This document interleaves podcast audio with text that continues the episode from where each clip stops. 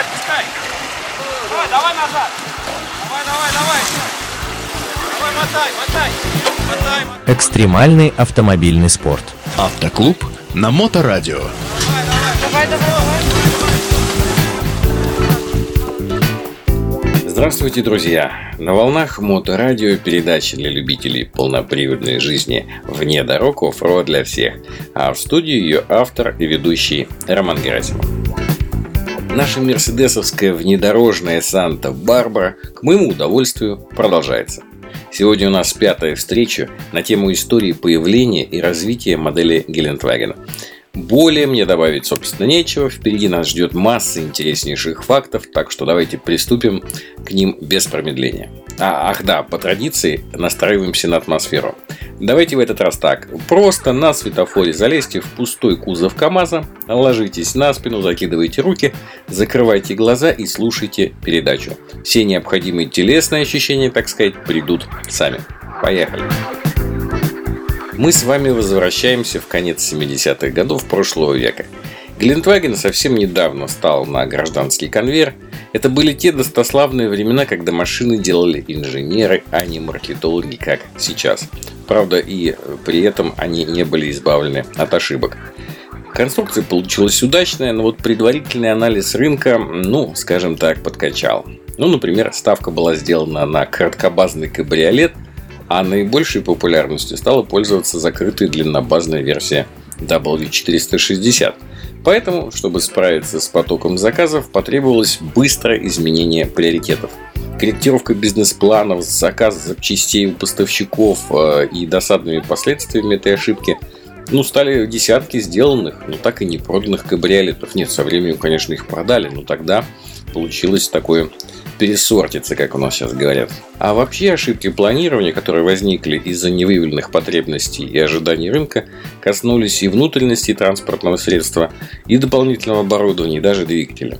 Стал очевиден перекос в сторону внутреннего комфорта, и при этом немного упустили момент с тем, какие двигатели будут вести все это роскошество. А, вернее, не то, чтобы какие именно, было понятно, их было четыре, а вот каких двигателей сколько приобрести, какие из них будут пользоваться спросом. Так вот, из числа четырех типов двигателей, представленных на рынок Mercedes-Benz G-класс, самым большим тиражом выпускались дохленькие 90-сильные бензиновые двигатели объемом 2,3 литра, а также дизельные модели объемом 2,4. А на самом деле покупатели, поняв все плюсы и минусы той или иной силовой установки, искали с большим энтузиазмом Mercedes с бензиновым двигателем 2.8, самый мощный, 150 лошадиных сил, и трехлитровой тихоходной дизельной модели мощностью 88 лошадиных сил. Любопытно, что в рекламных буклетах 1979 года в названии модели с двигателем 2.8 указывалась буква Е, так сказать, намекающая на электронный впрыск. Но сами эти машины почти до конца 1981 года не поставлялись э, со вспрыском из-за банальной нехватки запасных частей.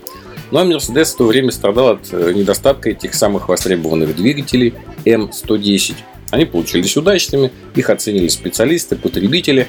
Ну, собственно, что бы и не, не быть хорошими. Безнадувная, рядная, бензиновая, 16-клапанная шестерка, сбалансированная, два распредвала, выдает на гора где-то от 145 до 185 лошадиных сил в зависимости от комплектации. Простая как мычание и живучая как сама жизнь. И вот фактически распространение М110 началось лишь со второй половины 80-х годов – когда модель 280GE поступила наконец-таки в массовую продажу.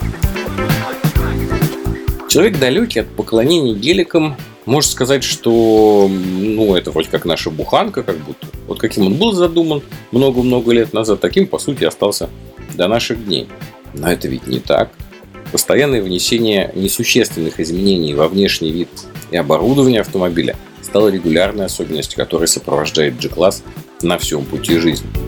И если, например, в 1979 году военные сетовали на слишком низкую мощность двигателей, то частные гражданские клиенты жаловались на слишком спартанский внутренний вид, нехватку КПП, кондиционера, э, небольшую гамму расцветок кузова. Вот все эти замечания клиентов с разных сторон дали такой новый пинчище конструкторам. И те запыхтели, как дизель в Заполярье, дорабатывая, меняя и приспосабливая. Первые изменения G-класса произошли во второй половине 1981 года, то есть через два года после а, выхода с конвейера. Наконец-то можно было а, в 1981 году заказать автомобиль с автоматом, механической лебедкой.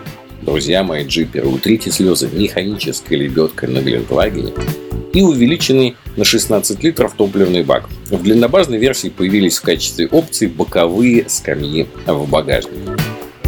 Весной же 1982 года Volkswagen получил руль от модели W123, а бензиновой версии G230 и G280 дождались такие установки того самого электронного впрыска. 1983 год стал еще богаче на изменения. Сумрачный немецкий гений творил, творил, а результатом стали расширение гаммы цветов. Теперь к выбору предлагалось 4 дополнительных цвета металлик, а, следующее изменение, подчеркивая высокий класс автомобиля, а, механическая КПП, она же мешалка, перешла в разряд опций. А, то есть э, основным стал автомат. Добавили новую подсветку переключателей, а клавиши, которые включали вентилятор до этого, были заменены поворотной очень узнаваемой ручкой. И при всем этом с самого начала и по сей день стандартом была установка механических блокировок всех дифференциалов, всех Карл с завода. Обнимемся и поплачем вместе, братья у заводы. Думаю, вы меня поняли.